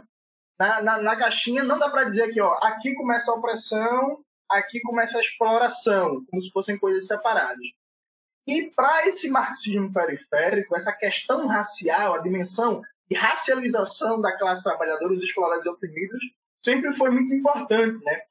Porque se para a África isso é um pouco mais claro, já falou sobre a China, que tem diferentes nacionalidades, é, o Vietnã também. O Vietnã tem uma porrada de nacionalidades, é. grupos étnicos e por aí vai. Então, todos eles enfrentaram essa problemática de como pensar a, a unidade, a universalidade da classe dos explorados, mas, ao mesmo tempo, contemplar as demandas de minorias nacionais e de grupos étnicos historicamente subjugados em regimes racistas, supremacistas e por aí vai. Aliado a isso, ainda tem outro elemento muito importante, que é a ideia, fruto da, do sucesso da propaganda liberal, né, que o marxismo não tem contribuições sobre a questão racial. Né? Então é muito comum você ver liberais pós-modernos dizendo que é só com a virada decolonial que finalmente os estudos de raça, de etnia começam a entrar em foco, porque os marxistas não davam atenção para o tema. Você já falou que a social-democracia realmente tinha uma perspectiva ocidentalizada e vários partidos comunistas ocidentais, só que o marxismo não se resume a isso, né? Então, é, é, é eu vou te fazer uma pergunta que eu sei a resposta, mas eu quero que fale para a galera. É, eu acho que a melhor forma de debater isso é tratar um pouco sobre a importância que o maoísmo teve enquanto programa político de luta antirracista nos Estados Unidos e na África. Poderia falar um pouco disso para a gente, por favor? Posso, posso sim. É... Então, é... primeiro eu quero só responder uns comentários que estão tendo ali no, no negócio que eu estou olhando. Eu não sei de onde que as pessoas estão falando que eu transformei Marx em Freud, que é um filósofo com teorias interessantes para ser usado dentro da psicologia. Meu Deus, o que eu falei aqui que, que, ficou tão pouco claro para que as pessoas achem isso, né? O que eu tô, eu não vou voltar aqui porque esse vai ser é, tem uns pregos que, que fica torto, eu não vou tentar discutir com isso não, mas não é isso que eu quis dizer e acho que ficou bem claro o que eu queria dizer. Sobre a questão do maoísmo ser usado, a gente tem que pensar o seguinte: a formação dos panteras negras exigia a leitura de Mao dentro do seu caráter de formação como militante dentro dos panteras negras. O marxismo é, africano como um todo bebe abertamente comumente da fonte de Mao e da fonte de Ho Chi Minh. Só para citar um exemplo, que é o autor que eu trabalho, o Fanon, em sua biblioteca, tinha na faixa de 330 livros, dos quais 53 volumes eram de obras, cadernos, escritos por Mao Zedong. Tá? Só para você ter a ideia da importância. Ele era médico de formação, na faixa de 180 a 190 livros são de medicina. Então, nós estamos falando que dos outros 140 livros de formação política e filosófica, 53, ou seja, mais de um terço, eram só de mal. Fanon tinha também disponível todos, todos os trabalhos de Ho que até então tinham sido publicados. Tá? Quando a gente pega os Panteras Negras, os Panteras Negras eram abertamente um movimento maoísta. Mao era parte fundamental da formação junto com Condenados da Terra. Isso. Tá? Condenados da Terra que foi escrito baseado muito nas ideias de Mao e Ho. Ou seja, era duplamente maoísta era duplamente periférica. E aí a gente está falando do quê? Da convergência das relações entre América explorada, Ásia explorada, África explorada. Você falou aqui só a título de exemplo da questão das etnias dentro da China, da questão das etnias dentro do Vietnã. O mesmo é válido para a África, o mesmo é válido para as Américas. A gente não consegue entender o que, que é a América Latina, sem entender o que, que é a exploração constante, centenária, não só dos povos que foram trazidos forçosamente para cá, mas dos povos daqui que foram forçosamente colonizados e escravizados. Você não consegue entender o que, que é a experiência boliviana se você não entender quem são os Quechuas, quem são os Aimaras, quem são aqueles povos que ali estão.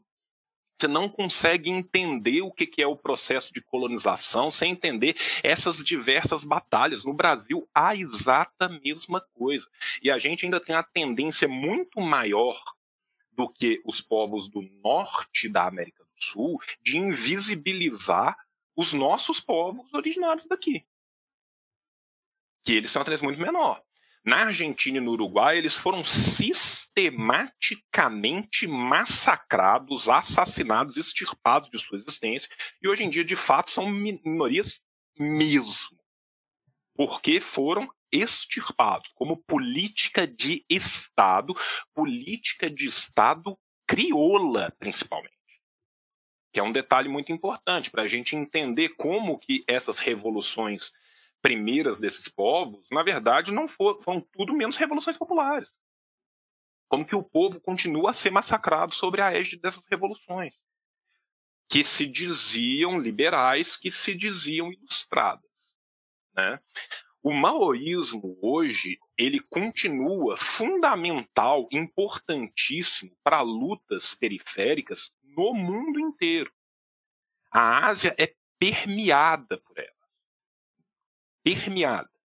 Se você pega os partidos, é, a, a, Índia é um lugar interessante da gente falar, porque assim, movimentos pequenos da Índia, uma reunião pequena na Índia tem 30 milhões de pessoas. Né? Então, assim, um partido pequeno da Índia é um partido de 25 milhões de pessoas, 25 milhões de militantes, é um partido pequeno local.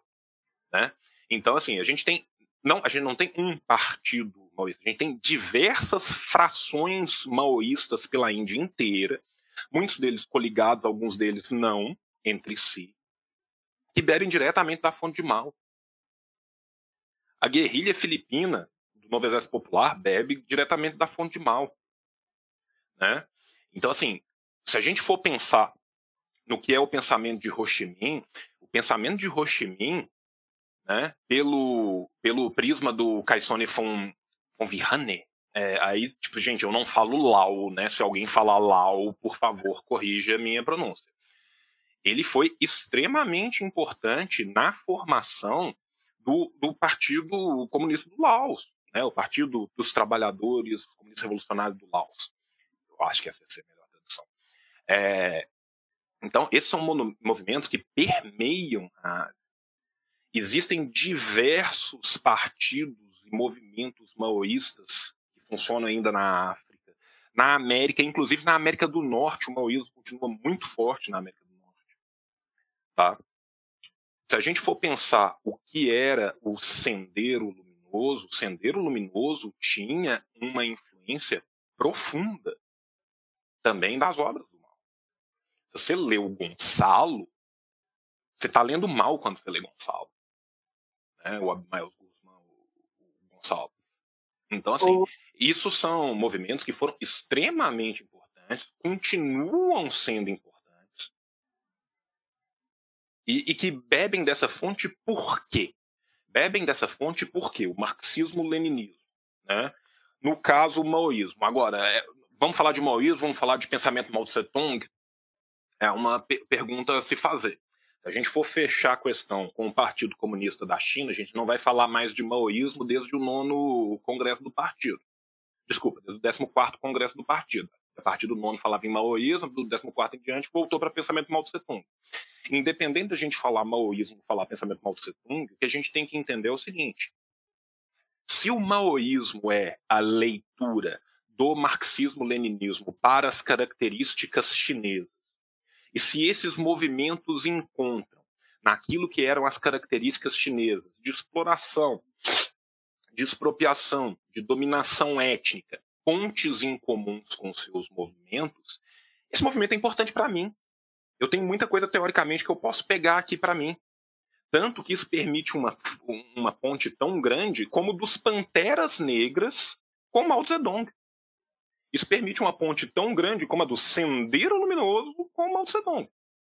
Tá? E por que, que isso permite? Exatamente porque essa luta anticolonial ela tem esse liame que subjaz embaixo, que é exatamente como se deu a formação da modernidade capitalista. Para nós periféricos, muda o CEP, muda a etnia, muda a palheta de tom de pele, muda a altura, muda o formato do rosto, mas não muda a exploração.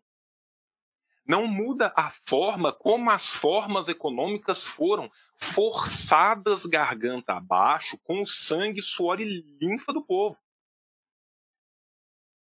Então, enquanto houver a exploração do homem pelo homem sobre a base desse mesmo regime, Ho Chi Minh, Mao Tse Tung, Franz Fanon, Amilcar Cabral, Kwame Nkrumah, Mariátegua, Aníbal Ponce, todos os demais que eu não vou citar aqui, vão continuar sendo tão necessários e atuais hoje como foram ontem, como foram no dia que eles foram escritos. Tanto que um bebia na fonte do outro, e quando você lê todos, você começa a falar assim, porra, é até meio repetitivo, a galera falando a mesma coisa, fala a mesma coisa, porque continua a acontecer a mesma merda em lugares diferentes. Ô, ô, ô João, esse ano a gente vai lançar o segundo livro da coleção Quebrando as Correntes, né? Raça, Classe e Revolução, a luta pelo poder popular nos Estados Unidos. E a gente vai traduzir alguns textos inéditos dos Panteras, outros já estão circulando em português, vai fazer novas traduções. E aí, Panteras, Young Lords, que era a organização de jovens porto-riquenhos, né, os boina, boina marrons, de, de mexicanos, ticanos, asiáticos, povos indígenas e por aí vai. E esse conjunto desses povos é muito interessante que tem três nomes que eles sempre citam. Mao Tse Tung, Che Guevara e Fanon. Assim, É um negócio, esse movimento revolucionário antirracista nos Estados Unidos, de descendentes de asiáticos, de mexicanos, de porto-riquenhos, Mao Tse Tung, Che e Fanon. O que é engraçado, porque hoje em dia tem um pensamento cabaço por aí, gosto de falar que Che era racista, né? O auge da luta antirracista nos Estados Unidos tinha Che Guevara como grande referência de luta antirracista, e aí o liberalismo a ideologia dominante conseguiu fazer mais esse milagre e transformar uma referência dos anos 60 e 70 e 80, eu diria também, de luta antirracista, de luta anticolonial, um suposto racista maldito, supremacista branco, quase Klux É coisas fantásticas da ideologia dominante. Mas, meu querido João, a gente já está indo para uma hora e quarenta de live. Eu Sou contra as perguntas, porque inclusive a galera tava falando de outras coisas muito aleatórias enquanto eu tava falando. É, é eu achei ótimo, tava debatendo que é vermelho e não sei o que mais lá e por aí vai. Eu quero fazer mais uma pergunta final, e aí, João, seja rápido. Isso é importante da, da, da resposta para a gente para as considerações finais. João, existe um, uma crítica que se faz, e que até acho correta, que existe um manejo problemático de grande parte dos autores da periferia do sistema capitalista, da dialética marxista e da epistemologia marxista. Né? Então, acho que o mais famoso é o livro clássico né, do, do Stalin, História do Partido Comunista, História do Partido Bolchevique, do Partido Comunista da União Soviética, tem aquele capítulozinho lá do Stalin sobre o materialismo histórico e o materialismo dialético, que o Louis Althusser elogiou, mas que ninguém gosta fora o Althusser. E o Stalin, né? E aí o Stalin é acusado de não compreender a dialética, ter uma dialética é, dual, é, mecanicista, assim como o Mao é acusado de ter uma dialética monista, né, na verdade não era uma dialética, era um dualismo confuciano muito mais do que qualquer outra coisa, embora o Althusser também gostasse da dialética de Mao, o Althusser era um cara diferente, né, do, da média. E tem outra característica muito interessante, que grande parte desses pensadores escreveram pouco sobre filosofia, ou quando escreveram, tem uma perspectiva muito eclética, é o caso do Mariátegui, né? As considerações do Mariátegui sobre filosofia, pego o Jorge Sorel, Mariátegui gostava do Nietzsche, que é uma coisa que eu tenho dificuldades, inclusive, de entender isso até hoje, que é que o Mariátegui viu no Nietzsche, por aí vai. E aí, a nível de, de teoria do conhecimento, a nível de filosofia marxista, como é que tu vê essa relação da filosofia marxista com esse marxismo é, é, periférico, esse marxismo racismo anticolonial, qual é o nível de problema da coisa e ao mesmo tempo, que é uma coisa que também me angustia, e eu fico impressionado como as pessoas não conseguem, é, não, não se inquietam para dar respostas para isso, é como o único marxismo dentro da sua diversidade que teve sucesso prático, porque a prática para o marxismo é o critério da verdade, e essa prática é a emancipação, é a revolução, né? Como o marxismo que conseguiu sucesso político tinha um domínio aparentemente tão pobre de filosofia, de, de, teoria do conhecimento, dialética marxista. Cara, é, eu, eu, eu, vou me permitir fazer uma digressão um pouco maior aqui e tentando ser o mais rápido possível. Eu vou começar pelo, pelo Mariátegui. O, o Mariátegui, ele sempre se manteve cristão. Né? O, o Mariátegui sempre se manteve acreditando, não necessariamente naquele Deus cristão, mas num Deus, num ser de bondade, numa imanência. Inclusive, o Mariátegui é bastante metafísico nos seus livros. Para quem já leu o Em Defesa do Marxismo, Em Defesa do Marxismo é um livro metafísico pra caralho.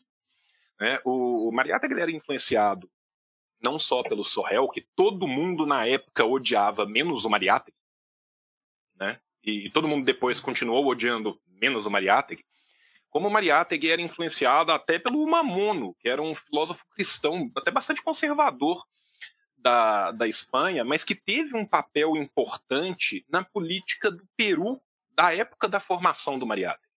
Então a gente primeiro tem que entender essas pessoas nos seus contextos de formação. Se o, Mate, se o Mariátegui foi. O Mariátegui era uma criança numa família extremamente católica, cujo pai o abandonou, ele teve uma internação prolongada de anos numa cama, teve a juventude mais horrível e cabaço possível. Depois ele se autoeducou, vai virar periodista, começa escrevendo para periódicos, que era o, o Mariátegui era basicamente o Amauí Júnior de Lima no começo de carreira. Tanto que ele renega muito esse começo de carreira. Ele escreveu para um periódico chamado El Turf, que cobria festas. Depois ele vai se politizando ali dentro exatamente pela influência do pensamento italiano que ia entrando dentro do Peru, e depois, quando ele é expulso do Peru, ele tem de fato a sua grande formação, seu grande contato. Então, assim, ele mantém várias, é, várias influências que são de um ecletismo muito profundo, mas ele nunca deixou de se pautar pela análise do concreto sobre sólidas bases marxianas.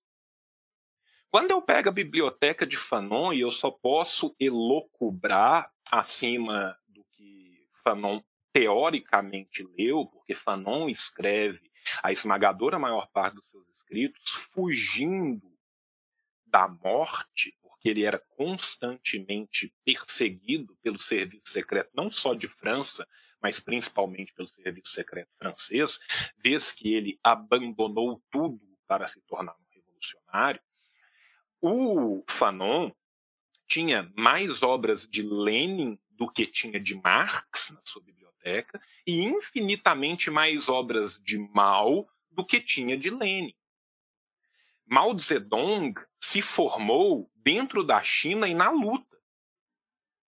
Boa parte do, dos intelectuais chineses que fariam parte, junto com Mao, do primeiro comitê do, do Partido Comunista Chinês Vitorioso, que passariam com Mao toda a, a trajetória da longuíssima guerra popular pelo, pela China como um todo, 26 anos de guerra de, de revolução na China, boa parte desses membros fizeram a sua formação na Europa.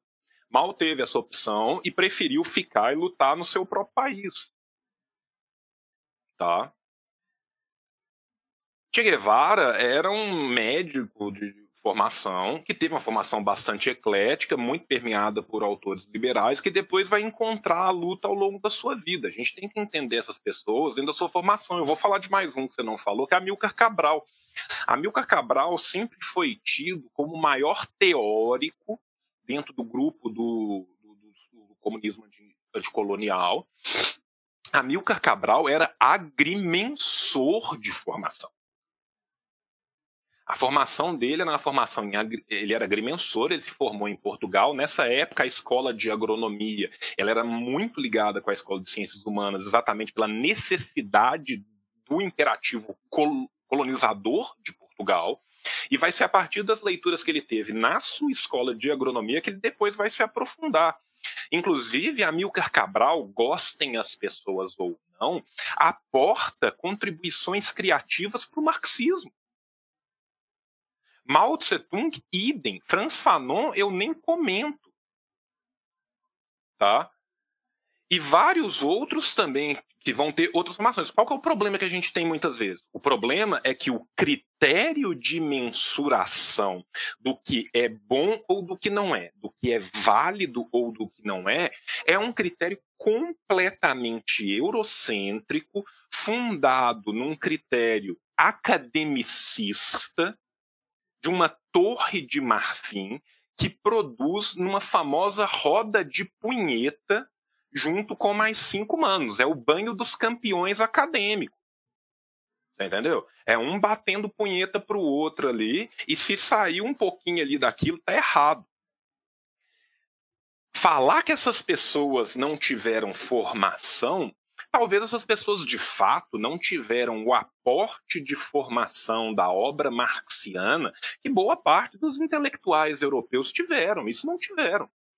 Era difícil, às vezes, conseguir as obras, era difícil ter o acesso. Muitos desses grandes revolucionários que se tornaram grandes teóricos das suas próprias revoluções não tiveram educação formal no sentido universitário, academicista. Os que tiveram, muitas vezes, vinham de áreas bastante díspares. E ainda assim, esses homens não apenas produziram revoluções concretas e reais, que fizeram com que pessoas fossem vacinadas e não morressem. Gente com 60 anos de idade chorasse porque conseguiu ler uma página de jornal e escrever o próprio nome, como também trouxeram aportes importantíssimos para o estudo do marxismo e principalmente para nós que queremos estudar e, e usar o marxismo periférico como a tese 11. Nossa função, em última instância, é mudar o mundo. Nossa função não é pensar, será que esse artigo mereceria qualis A ou qualis B numa importante publicação em Londres? Né? Então, assim, eu acho que isso tudo tem que ser mensurado. Mensurando isso, eu acho absurdo, absurdo, uma pessoa conseguir ler uma obra de um porte como a de Mao Tung, uma obra como a de Ho Chi Minh, uma obra como a de Franz Fanon, uma obra como a de Mariátegui, uma obra como a de Kwame Nkrumah, principalmente na sua fase já revolucionária. Mesmo antes da sua fase não revolucionária, mas o Kwame Nkrumah nesse sentido é um caso à parte, porque ele era um intelectual de formação. É, é, é, como que as pessoas conseguem ler isso e não se aperceberem da profundidade desses aportes, ainda mais com o pouco material do qual muitas vezes eles vieram? Essas pessoas fizeram muito com muito menos do que aqueles que se arvoram a ter feito muito fizeram com muito mais. Então, assim, eu acho que tudo isso parte de um critério de mensuração e parte de um critério de mensuração que não seja ocidentalista. Né? Que não seja focado filo-ocidental e orientalista. Né? Tudo que vem de fora dos montes rurais para lá ou a partir do mar para cá, tá errado. Tudo que está aqui dentro, né, assim, da entre aspas, né, da Europa acadêmica, que é Europa, Estados Unidos, né, Canadá ali em cima, Austrália lá embaixo também pode entrar, desde que eles escrevam do jeito que a gente quer e esqueça que aborígene existe, né? Tá certo. Então, se a gente sai desta porra, a gente consegue se aperceber dos importantes aportes teóricos que essas pessoas trouxeram. Né? E assim, você me desculpa. Fanon é um cara que, quando vai escrever sobre violência revolucionária, bicho, desde Engels não tinha um bagulho que pegava tanto fogo, que trazia tanto pra gente. Mao Tse Tung é um cara que, quando vai escrever sobre estratégia militar, é um monstro. Mao Tse Tung é um cara que, quando vai escrever sobre estratégia de condução revolucionária. O, o, que esse cara conseguiu fazer, o que essas pessoas, porque a gente tem que entender que isso não era um cara, isso era um grupo enorme de pessoas e cada vez crescia mais. Sabe? O que Amilcar Cabral faz com as bases da teoria marxiana para poder extrapolar aquilo, para entender a história africana e combater a falsa ideia que o marxismo negava história aos povos negros, aquele discurso de Amilcar Cabral na Tricontinental, cara, aquele devia ser lido por todo militante marxista do planeta para poder se chamar de militante marxista. Enfim, é isso e muito obrigado. João, maravilhosa a resposta. Eu quero fazer dois comentários antes de falar. Primeiro, é, segundo Maila, é, eu olho para você como Caetano Veloso olha para mim. E aí, é, tava conversando agora com o Cauê no chat, tá dizendo que eu sou apaixonado pelo cérebro de João, é uma coisa que eu tenho muito tesão né, na cabeça desse homem. Segunda coisa, enquanto o João falava que meu grupo do WhatsApp estava empolvoroso, né? Porque o grupo do WhatsApp ele tem basicamente Euclides, que é o general do povo, né? O nosso Nelson do século XXI, Eribaldo, que é o Adorno né, do século XXI, e aí já se vê que não é um negócio muito positivo, né? Maxwell, que é em cima do muro, né? Um cara que é, é o social-democrata, e o Fanon do século XXI, que sou eu, né? Que eu sou bonito também, o Fanon era lindo. Vê, eu quero já deixar um convite, João, para quando você tiver tempo, voltar aqui no canal para a gente fazer o aguardado vídeo, porque isso é pedido que só porra no Instagram, que é o vídeo sobre a Coreia Popular. Vamos, vamos sim. O vídeo sobre a Coreia Popular, porque eu tenho aquele texto escrito no blog da Boitempo, né, que inclusive foi o texto mais lido do blog da Boitempo em, em, em 2019, estava em quinto lugar, só que depois aconteceu o bagulho da Coreia, o texto subiu, foi comparado pra caralho, terminei em primeiro.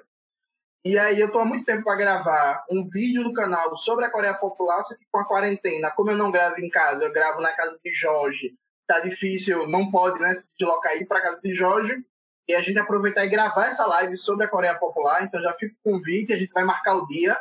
Então, o pessoal que está sempre pedindo a live sobre a Coreia Popular, a live será marcada. Segunda coisa, mensagem muito importante: o trabalho de comunicação do canal no Instagram, em todas as redes, ele se mantém a partir do apoio da galera que ajuda a, a melhorar e a manter o canal, né? A partir do apoio, você tem que é um mecanismo de financiamento coletivo. Então, a partir de dois reais. Então, vou colocar aqui no link do chat do meu apoia-se. Então, quem puder ajudar é muito importante para a gente manter e melhorar esse trabalho. Agradecer, João, dizer que a live vai ficar salva para quem está perguntando, então dá para ver depois, dá para reassistir, dá para pegar as referências que a gente falou aqui depois. De pronto, eu deixo uma recomendação, que eu sei que João concorda, para quem quiser começar a se aprofundar nesse assunto do marxismo na periferia. Leiam o Estrela Vermelha sobre o Terceiro Mundo, do Vijay. Prachá, maravilhoso é um livro, assim, poderoso do caralho. Deixa eu pegar aqui pra vocês verem a capa. Eu nem posso levantar. Ah, aqui, ó. Estrela Vermelha sobre o Terceiro Mundo, de Jai Prachá. Esse é o livro pequeno, gostoso de ler, maravilhoso. Leiam também o Revolução Africana, uma antologia do pensamento marxista, que tem conteúdo de sobra sobre o marxismo africano. Esses dois livros servem como uma introdução para começar a compreender esse marxismo anticolonial, se inscrevam no meu curso online, né, Domênico Lossur e Franz Fanon, Introdução ao Marxismo Anticolonial, onde a gente vai aprofundar vários desses temas que a gente debateu aqui na live com, com, com o nosso amigo João Carvalho. João, deixa você mandar sua mensagem final, dar sua despedida para a gente encerrar a live. É, teve gente que me pediu qual que é o texto do Amilcar Cabral que eu falei. O texto é esse aqui, ó, o A Arma da Teoria, tá? Esse texto é uma comunicação que o Amilcar fez na Tricontinental de Havana, tá? É, esse texto é super fácil de, de achar online. Eu estou aqui com Obras Escolhidas do Amilcar Cabral, que é da Fundação Amilcar Cabral lá de Cabo Verde, mas esse é daqueles livros que você só consegue porque você conhece gente em Cabo Verde. E, infelizmente, é, é muito pouco publicado Amilcar Cabral no Brasil. Eu não lembro se o Revolução tem esse texto do amigo. Deixa eu ver se tem. Porque eu acho que ele tem. Quer ver? Tem sim, a arma da teoria. Tem no Revolução. Vocês conseguem ele aqui no Brasil no melhor livro, tá? De todos, que é o livro de Land e de Jones. Então tá aqui, eu tô tentando focar esse trem, eu sou péssimo pra focar essas merda. E leiam esse texto. Esse é um texto fenomenal, importantíssimo, fulcral para a gente saber. E nós vamos fazer sim, vamos fazer a live da, da Coreia. E, e eu já vou me propor aqui, já vou invadir o canal. Mais para frente nós vamos fazer uma live do Mariátegui também. Bora! dou valor, dou valor. Gosto muito. É, é mais uma vez agradecer, né, o John, Jones, te agradecer demais pelo convite. Né? Obrigado pela gentileza e falar uma coisa com, com o pessoal que, que tá ouvindo aí, tem muita gente que vai ouvir depois e que me conhece, muita gente fala assim, porra, João, você tá sumido do Revolu Show, você voltou a participar de podcast, agora tal. Eu tive sumido um tempo mesmo, é, eu tava fazendo um tratamento, eu tô melhorando de pouco em pouco, e tô tentando voltar para as coisas, e se tudo der certo agora, nesse próximo mês, eu tô de volta aí no, É, eu esqueci, João, de citar do meu grupo o camarada Paulinho, né, que é o nosso Lucax, é, que é o nosso Lukács do grupo, que é o cara da ontologia, mas é, é, é o Lucachiano do bem, né? não, é, não é o Lucachiano do mal, desses Lucachianos que né, fica brisando em ontologia, ontologia, ontologia, né? É o Lucachiano do bem. Camarada Paulinho, desculpe, é, um abraço para você. Talvez eu tenha esquecido, porque Paulinho não entra muito nas polêmicas, né? Paulinho é o cara mais da mediação e tal, mas aí Paulinho ele é contra também nosso Eribaldo, que é o Adorno, né? Eribaldo, inclusive, ele está isolado no grupo, ele é o único adorniano, e eu espero que assim continue, porque minha amigo adorniano já foi. É, é, só, é, é só um. É isso, quero agradecer a todo mundo que acompanhou a live. A gente teve no público aí. É, mais de mil pessoas acompanhando no ao vivo. Obrigado, galera. Agradeço muito. Repito, a live vai ficar salva. Cauê já está aí online para me ajudar. Como deixar a live salva, que é a primeira vez que eu estou E reforçando, quem não está inscrito no meu canal, se inscreva. Quem não conhece o Revolu Show, que é o maior podcast marxista do Brasil, sucesso não só no Brasil, como na China, ouvido pelo camarada Xi Jinping. Eu falo isso, as pessoas acham que é brincadeira, mas é sério, galera. Ele falou pra gente via Partido Comunista da China, via PCB, escuta o Revolu Show. Ele tem um militante lá do Partido Comunista Chinês que faz a tradução e a dublagem, né? E aí ele escuta o Revolution, então escutem o Revolution, se inscrevam no, no, no meu curso online sobre Glossurdo e Fanon. Tem uma história aí que João vai fazer também pelo Classe Esquerda, um curso sobre Mariátegui. Estamos esperando esse curso aí já online. Vai, vai, vai. Eu estou conversando com os meninos para quando voltar as coisas eu fazer, porque durante a pandemia, com, com, com, os dois meninos em casa e todo mundo trabalhando muito, tá foda, mas vai rolar um, um curso pela classe esquerda. Eu não sei ainda se vai ser só sobre o Mariátegui, como que eu vou estruturar o curso, mas vai rolar alguma coisa legal lá aí. E uma outra coisa que eu quero anunciar que a gente vai fazer esse ano ainda é a internacionalização do Revolution. É, eu estou em contato com várias pessoas da diáspora latino-americana nos Estados Unidos e na Europa, que é o pessoal do movimento anticonquista, e nós vamos fazer um, nós vamos fazer podcasts cruzados. Vai ter uma participação nossa em inglês lá e uma participação deles em portunhol junto com a gente. Então vai ser. Do you speak English? Né? Nice to meet you, nice to meet you too. Eu já estou aqui pronto para arrasar nesse inglês. Antes de terminar, mais dois avisos. Esse ano está saindo um livro com escritos militares do nosso amigo Engels, né, que o Euclides está puxando a tradução junto com o João e Gabriel Lande. E aí vai ser do caralho o que eles me mostrou vários textos que ele traduziu. E assim, incrível negócio. Engels era foda. Inclusive, é, é, é, mensagem aqui. Quem não, se você vê alguém que não gosta de Engels, que fala que Engels por Marx, se afaste dessa pessoa. Se for seu namorado ou namorada, acabe. Se for amigo, rompa a relação, porque com certeza não é uma boa pessoa e também reforçar para a galera, leiam e acompanhem a revista Ópera, que é um dos melhores veículos de comunicação do Brasil. E para notícias internacionais, eu digo sem medo nenhum de errar que é o melhor veículo em português, de longe, disparado. Um abraço para a galera da revista Ópera, parceiraço, sempre junto. É nós. Acho que é isso, João. Beijos. É um beijo para todos. Obrigado por ter ficado com a gente até aí. Tchau. Amo vocês, mas a maioria.